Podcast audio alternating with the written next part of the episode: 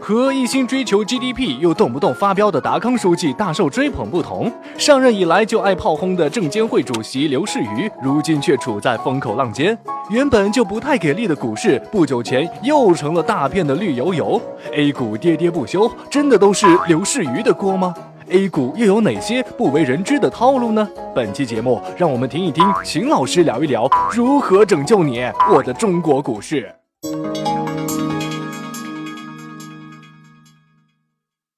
好，各位网友，大家好。今天啊，我们在一起探讨一下 A 股市场以及目前万众瞩目的证监会主席刘士余的一些问题。那为什么要特别在这个时间来讨论呢？因为这个时候有一个中国的经济学家叫韩志国啊，他直接跳出来在微博上要直接这个怒怼我们的证监会主席刘士余，而且他甚至说我们的中纪委要不要查一查刘士余有没有以权谋私。四月份到现在为止呢，中国的证券市场发生了什么根本性的变化呢？就是一个结构变化。表面看，我们整个的 A 股市场的指数啊，并没有下来特别多，但是呢，有大量的股票啊，都创了历史的新低，特别是啊，创业板、中小板的一些股票以及一些次新股。那么这样的一些股票呢，跌跌不休，客观上导致了一个什么结果呢？就包括我们的公募，包括我们的私募。大概有一半以上啊，现在也处于亏损的状态，而相当多的以前通过银行的理财资金等等来加杠杆来做这个 A 股市场的这些呢，现在很快的就到了他们的这个要割头的或者叫平仓线了。所以如果说这个 A 股市场继续的跌跌不休呢，又可能会产生一场次生的灾害。那么，所以在这个大背景下呢，那么韩志国就跳出来了。韩志国跳出来的话呢，主要在谈几个问题呢？他自己讲是三大问题。第一个，你股市发的新股实在是太多，一共你上任之内啊，你就发了四百多个。二零一六年呢，就发了这个啊二百多个，美国同期呢只发了一百零五个，发了这么多的这个新股，差不多每周啊啊正常的工作周一周都要发十个左右，那么市场呢不堪重负。那么第二件事情呢，说你有很多人为的。这个干预，特别是对于中小板、创业板等等人为的干预，对于某一些区域、某一些板块，你也进行人为干预。比如说雄安啊，刚刚起来，你就说这个雄安有问题，那么就把雄安呢也给打下来了。那么第三个呢，你没有有效的防止啊大小非的减持啊，因为我们知道中国的这个资本市场呢，因为它的这个估值的这个问题啊，由于它的这个历史形成的很多弊端，所以相当多的这个大小非在减持的时候啊。非常的疯狂，甚至有一些私营企业最后把它全部减持光了，就说我不玩了。那这样的话呢，这个市场呢，这个中小投资者要想承接大小非的大量的这种疯狂的减持呢，它的压力是很大的。那说的这几件事情有没有道理呢？从数字的统计上来看呢，的的确确有一定的道理。比如说目前整个市场的结构性情况，现在是上证五零这一类的。这个估值相对比较低的这种蓝筹呢，那么一直在创新高。那换言之说，刘主席维持整个市场的指数没有跌得很厉害，是靠什么呢？靠他主要精力都放在上证五零上。所以很多的人说啊，这国家队干什么呢？国家队就是在上证五零里面的很多的股票以及很多的权重股。那么这些权重股啊，如果当天的市场不好的时候，要把市场的指数给托起来。啊，让大家感觉到这个指数大局并没有怎么下来，怎么办？我就国家队在尾盘啊，基本上大概两点十五啊，这个之后，突然的把一些权重股给拉升起来，那个曲线看当年都跌跌跌跌到这噌上去了，上去了之后呢，给人的感觉，哎，大盘的指数啊，并没有怎么下跌，因为这些权重股在整个指数的构成里面，它们占的比重很高，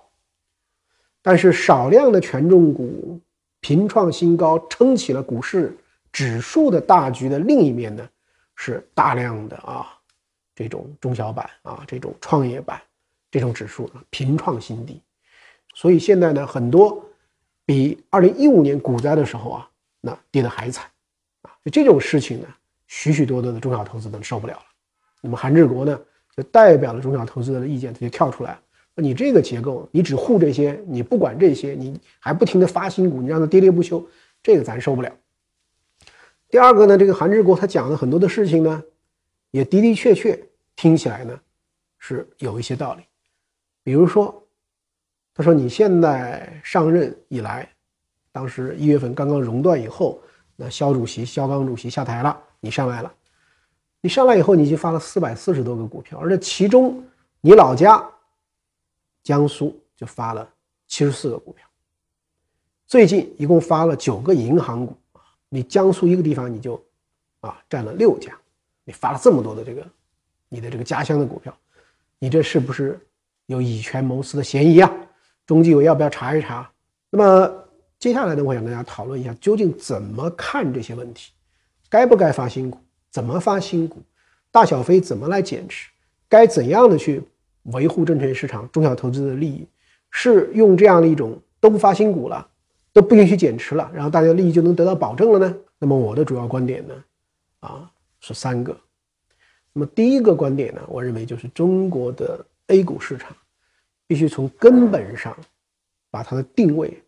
放在确实保护中小投资的利益，放在这样一个角度。为什么要这样说呢？因为以前我们中国的证券市场主要是为融资者服务的。而且我们有那么长时间的啊，这个整个的审批环节非常非常复杂，在这样的一个背景下呢，导致凡是能上市的公司，天然的都享受了比较高的这样的一种这个溢价啊，大家都是炒新。那么这样的话呢，就天然的把估值呢就推的是这个比较高。而这样的这个公司呢，究竟质地如何？究竟上市以后能不能兑现上市之初的这个承诺？这些问题呢，我们反而考虑的很少，所以今天我们看这个中国资本市场最让人气愤的一个问题是什么呢？比如说，我们二零一一年一月份上市的一个公司叫华瑞风电啊，它当时扬言说要成为世界啊排名第一的风电企业，发行价多少呢？九十块钱，当天收盘的时候就跌破了发行价八十多块钱。那诸位知道？它最早的这个原始股东的成本是多少呢？我查了一下资料，一毛六一毛七，但是最后通过我整个的包装，我整个的中介服务机构一起把它给抬上去，我给九十块钱发出去。那么这个公司啊，上市前一年说它的这个利润有二十四亿，结果上市第一年从二十四亿就跌到了五亿多，而且这个五亿多到底是真是假，现在要存一个问号，因为当年。证监会有谴责他们虚增了这个收入，虚增了这个利润，接着两年亏损，三年亏损就要这个有退市的这样的一种啊很大的这样一种风险了，所以第三年每股盈利了一分钱，这一分钱大家很明显这都是做出来的，保证不要退市，然后接着第四年、第五年再接着亏钱，这公司到现在为止亏了多少钱呢？已经亏了一百多亿了。这公司上市融了多少钱呢？啊，这公司上市融了九十多亿，所以等于说上市融的所有的钱，相比这些年整个产生的亏损啊，那亏损是更大。当年像华润风电，现在当然已经叫 ST 瑞电了。所以你想想看，从九十块钱的发行价到现在一块五毛钱左右的这个这个价格，三十余万的投资者持有它的这个股票啊，那么套的有多深？所以，我们整个的这个 A 股市场，如果说对于上市公司的真伪不能做出一个非常有效的这样一个判断的话，那么相当于就是给广大的投资者去卖装着三聚氰胺的这样的这个奶粉。我觉得这个问题是最最根本的。那么第二个问题呢，其实这么多年以来，靠这样一种行政性的。审批究竟能不能真正解决中国上市公司的真伪问题啊？如果你明明是差的，你包装成好的，那么这就是一种这个欺诈。那么你证监会也好，你交易所也好，你中介机构也好，这么 N 年源源不断的把一些啊这个含有三聚氰胺的奶粉都销售给我们，而且你又说你有那么严格的这样的一种审核机制，那么这个审核机制到底有用吗？事实上，我们从证监会自己查出的冯小树这个案例，啊，冯小树何人也？啊，冯小树是当年深交所很多部门的总监、副总监。事实上，就利用这个审核的这样的一种有利条件，其实在外面啊，这个自己通过自己的亲戚先行的这个入股，然后在里面这个获利。事实上，也就是说，相当多的这个监管者最后又变成了这个运动员、裁判员，直接就成为这个融资这一方的这样一种很大程度的一个帮手，就帮着你抬高你的估值，帮助你通过这样一种审批，然后去资本市场去募资。所以，我觉得由此可见是什么呢？就是靠审批制，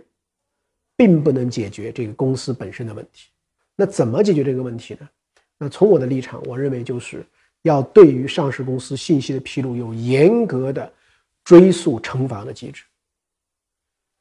一个公司，你的会计师事务所帮你去做这个报告，你所发布的任何的消息，如果在事后证明相差太远，那么这样的这个查处不是像现在这样子，啊，这个害了那么多的投资者，可能是几亿、几十亿的这个问题都出现，最后。这种信息披露问题，最多上限罚几十万，那么这个有意义吗？我几亿、几十亿都已经赚到手里了，你罚我几十万，那就给你罚了。所以，我们在这个问题上呢，其实证监会该管的东西呢没有管好，不该管的东西呢却花了很多很多的精力。那么第三个呢，我觉得现在讲到了这个大小非问题。那么大小非问题呢，的的确确啊，在这个中国这样一种畸形的市场里面是怂恿。很多人利用股票的这个高估值，去减持、去增发、去把一些资产这个装到上市公司里啊，这个的确这个问题很多。但是简单的用说禁止这个减持，这个有用吗？如果说市场估值高的时候不允许减持，那么你难道要指望它的市场很低的时候它在减持吗？所以我认为。大小非的这个减持与否，并不应该跟目前的证券市场的指数有一个明确的关联，反而应该跟什么有关联呢？就是跟信息披露关联。就如果说你要大小非要减持的话，应该更早的时候要披露你基本上要减持的一个节奏，在实施具体的减持行为的时候，要很明确的告知这个市场。那我觉得只有用这样的这个方法呢，就是我。才能够让我们所有的投资者也慢慢的成熟起来。投资者不能指望有一个青天大老爷保证我们的市场指数很高。投资者应该是什么呢？应该是要求真实的信息、对称的信息、提前告知的信息。这个信息是充分的，然后我来做出这个判断。那么因此呢，我认为还是要坚持法治化的市场经济这样的一个主线，还是要坚持自由、健康。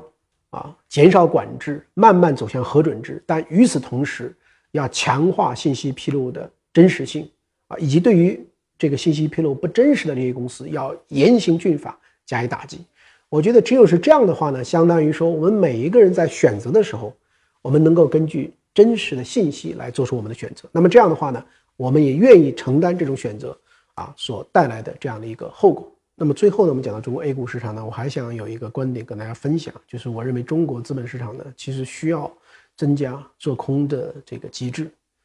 我们来看美国的这个资本市场，特别是最近这些年，在金融危机以后，美国资本市场呈现出一个啊非常长的一个慢牛的这样的一种行情。那为什么会有这样的这种行情的出现呢？因为在整个的市场里面，做多跟做空的力量啊，都能够在股票价格里面把这种信息呢。让它呈现出来。我们中国的市场呢，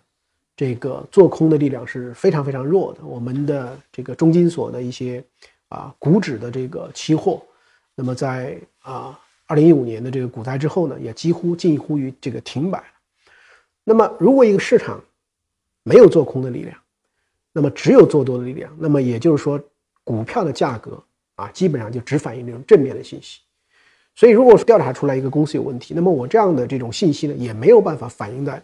这个股价里面，因为我没有办法通过做空呢来获利。但是在一些发达的这种市场里面，由于做空的这样一种机制的存在呢，所以我可以通过做空时候的出价，因为我赌它跌到什么样的一个价格，它跌到那个价格，我就可以获得这个利润。那么有这样的一种做空的力量，也就是说，对于一个股票的啊负面的这样的信息呢，也可以在价格里面得到呈现。所以有两种的价格都能够在股票市场里得到呈现的，它就有一种对冲的效应。反而使得这种大起大落、暴起啊暴落的这样一种可能性呢，能够大大的这个去减缓。因此呢，我觉得我们不要认为说这个股市啊只能单边的、只能涨的，这样的股市就是好股市。这个时候的主席就是好主席。我们应该去看到一个自由的，但同时又是法治化的，可以让多种力量在市场中均衡博弈的这样的一个市场，才是一个健康的好的市场。而能够推动这样的市场建设的证监会的主席。才是一个我们可信赖的证监会的主席。提起中国最有钱的男人，你会想到谁？王健林、马化腾、马云，这些大佬们嘴上说着对钱没有兴趣，但是户头上的金额还是很诚实的。可是你糟吗？他们也有钱该怎么用的压力。比起马云2015年陷入逼捐门，美国大鳄比尔盖茨似乎在一片质疑声中，硬是走出了自己的 style。那么，慈善到底靠什么健康运行呢？人性该不该因做慈善而被界定呢？秦老师又是如何看待慈善文化的呢？好，各位网友，欢迎大家回到秦朔朋友圈。那么前几个礼拜啊，我去香港出差的时候，啊，专门去拜访了这个恒隆集团的董事长陈启宗先生。那这几年的时间里面呢，因为我在花很多的精力研究商业文明。而陈先生呢，是对于整个的中西的文明呢，应该说是啊，在商业界他都非常了解的这样的一位大师级的杰出人士。他不仅这个公司做得很好，而且呢，他的慈善跟社会事业也做得很好。那么他跟他的这个啊弟弟一起捐助的这个哈佛大学的这个公共管理学院的啊这个基基基金呢，啊多达三亿多美金，是哈佛有史以来啊。单笔捐赠最高的这样的一个慈善基金，所以呢，应该说他是我心目中的商业文明的一个很好的一个样板。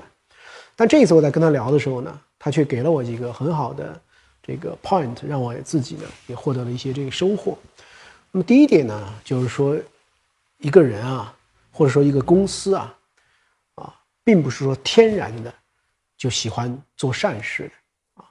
所以他说，其实这个往往是需要。社会的压力往往是需要制度的约束，那么这个呢才更重要。比如说举到一个例子，像比尔盖茨，比尔盖茨是世界首富，但是比尔盖茨长期是一分钱都不捐的，捐的是非常非常的少。但这个社会的压力呢很大，然后呢也可能是自己觉醒。那么所以有一天当比尔盖茨开始捐钱的时候呢，他就捐的很多。所以呢榜样有的时候是需要压力去促成的。那么陈先生特别告诉我一个道理，说八尺啊比八荣。啊，其实重要的多。我们经常说，我们要以什么样的品德为荣？我们要以什么样的啊为耻？其实，一个社会如果能够形成一些方方面面的这个羞耻感，那么这个社会的这个文明程度呢，往往会相对的会更高一些。那比如说这个日本，日本以前有一本书讲日本的这个文化，叫《菊与剑》啊。那么，其实在这里面呢，他在总结日本文化的时候呢，就提出一个概念，说日本是一种。啊，羞耻感很强的一种文化，所以在历史上呢，曾经有过这样的例子：二战这个结束，日本投降，当时日本的很多的人呢都自杀了，日本的男人。结果有一天呢，一个人这个回到家里，他妻子就问他说：“你怎么还回来了？人家不都这个自杀了吗？”所以就是失败，在他们看来是非常羞耻的一件事。就日本就是一种耻感文化很强的这样的一种文化呢，其实它的方方面面都有体现。所以日本人非常的谦恭，如果服务一旦达不到要求或者犯了什么错误，日本人就会下跪，日本在这个公司里面就犯了一些错误，自己会打自己的这个脸。那对我们的启发是在哪里呢？就是我们要常常想到，人仅仅靠相信人性善，靠进行正面的表扬、正面的倡导呢，往往是有一定的这个局限的。那包括即使要促进人向善，其实也需要制度的支持。比如说比尔盖茨，他为什么要去捐那么多的钱？美国很多的大富翁为什么要捐那么多的钱呢？是因为美国在税收的这个制度上。有这样的安排，就是如果你给五个方面的这个组织啊，包括有可能是教育的等等等等这种组织，你有这种啊公益性的捐助，那是可以进行税收抵扣、税收递延啊、税收减免等等的这个这个优惠。那么，所以很多人呢，即使是为了他的经济利益呢，他也愿意去捐款。最后呢，想跟大家达成的一个目的是什么呢？就是我们要解决很多问题的时候，不能简单的相信。人的本性向善，而更多的是要通过约束，通过严格的制度，甚至是通过激发人的羞耻心，那么这样最后的结果呢，可能恰恰是好的。提问时间到，欢迎各位圈友到秦朔朋友圈微信公众号回复提问，给秦老师留言，你将有机会在节目里听到秦老师解答你关心的话题哟。秦老师，除了共享经济外，您认为下一个风口是什么？我自己觉得下一个这个风口呢，现在其实，呃，比较明显的几个角度啊，比如说，呃，像这个物联网，啊，比如说像人工智能，啊，比如说像这个，呃，内容跟经济的一种结合啊。其实，假定说未来一个人如果说跟十个这个物体能够连接啊，我觉得这个呢，其实是对于目前的这样一种互联网一个急剧的这样的一种攀升。那么第三个呢，很清楚的话呢，就是今天的啊，我们许许多多的这个商品和服务啊，简单的去卖一个功能呢，是已经不足够了啊。所以，一个《冰雪奇缘》可能票房只有四亿多美金在北美，但是《冰雪奇缘》里面的那个裙子可能在北美大陆呢就卖了五亿多美元。所以这都是内容创造这个一种经济的一种体现。现在股票市场那么差，作为散户还有炒股的空间吗？我觉得股市在今天这个时候呢，呃，用巴菲特的话，别人恐惧的时候，你要贪婪的话呢，现在是可以很认真的进行关注的时候了。所以我觉得一个很简单的建议呢，就是说，呃，你找一些历史上的记录是比较好的。诚信度比较高的一些基金，啊，公募的，还有阳光私募，其实现在也有数据。然后呢，去看他们的这个这个股票池以及他们的这个仓位，你看他们是在什么样的价格买了什么样的公司。那么如果说你今天看到这样的公司的价格呢，比他们当时买进都已经跌了三分之一，甚至跌了一半，而这样的这个公司呢，经过你的研究，你觉得未来也是有有潜力的，那么我觉得这是一个投资的这样的一个机会啊，并不是说这个下跌的低迷的市场里面就没有机会。所以我觉得，恰恰这个时候呢是有机会的时候，而真的涨到这个啊非常疯狂的时候，我觉得恰恰是一般散户的这个灾难就来临了。